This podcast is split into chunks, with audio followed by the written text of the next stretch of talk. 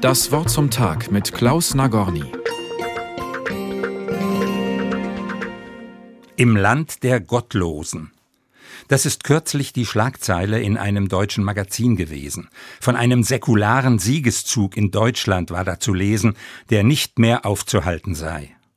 Mich hat die These vom säkularen Siegeszug nachdenklich gemacht. Wobei, ja, es stimmt, der Anteil an kirchlich gebundenen Christen geht in unserem Land zurück. Derzeit sind es noch etwa 50 Prozent, die entweder der katholischen oder der evangelischen Kirche angehören. Dennoch bin ich skeptisch. Einmal, weil es nicht wenige Menschen gibt, die ihren Glauben außerhalb einer Kirche leben oder die sich christlichen Werten verpflichtet fühlen, ohne dabei Mitglied einer Kirche zu sein. Zum anderen bin ich auch darum skeptisch, weil wir keine guten Erfahrungen mit säkularen Siegeszügen haben. Die ideologischen Megaprojekte von Nationalsozialismus und Bolschewismus im letzten Jahrhundert haben ja nichts Gutes gebracht und nicht eben dazu beigetragen, dass es auf der Welt menschlicher zugeht. Ich beobachte auch, dass Religion, wo sie von säkularen Weltanschauungen abgelöst wird, kein Vakuum hinterlässt, sondern sich der Spruch bewahrheitet, wer an nichts mehr glaubt, ist in Gefahr, alles Mögliche zu glauben.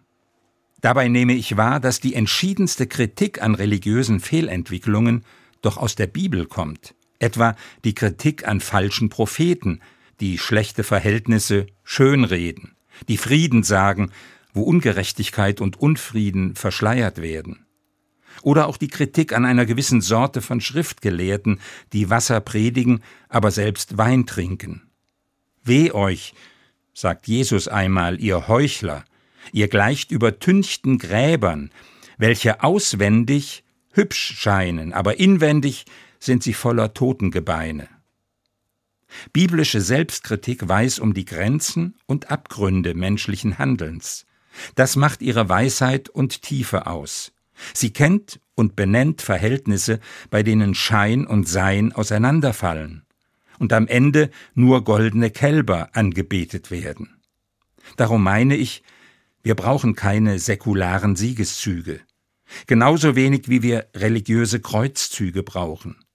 Wir brauchen aber die Vernunft der Religion, mit einem Menschenbild, das um die Grenzen des Menschen weiß, und einem christlichen Glauben, der in Demut und Respekt vor der Freiheit der anderen seinen Weg geht.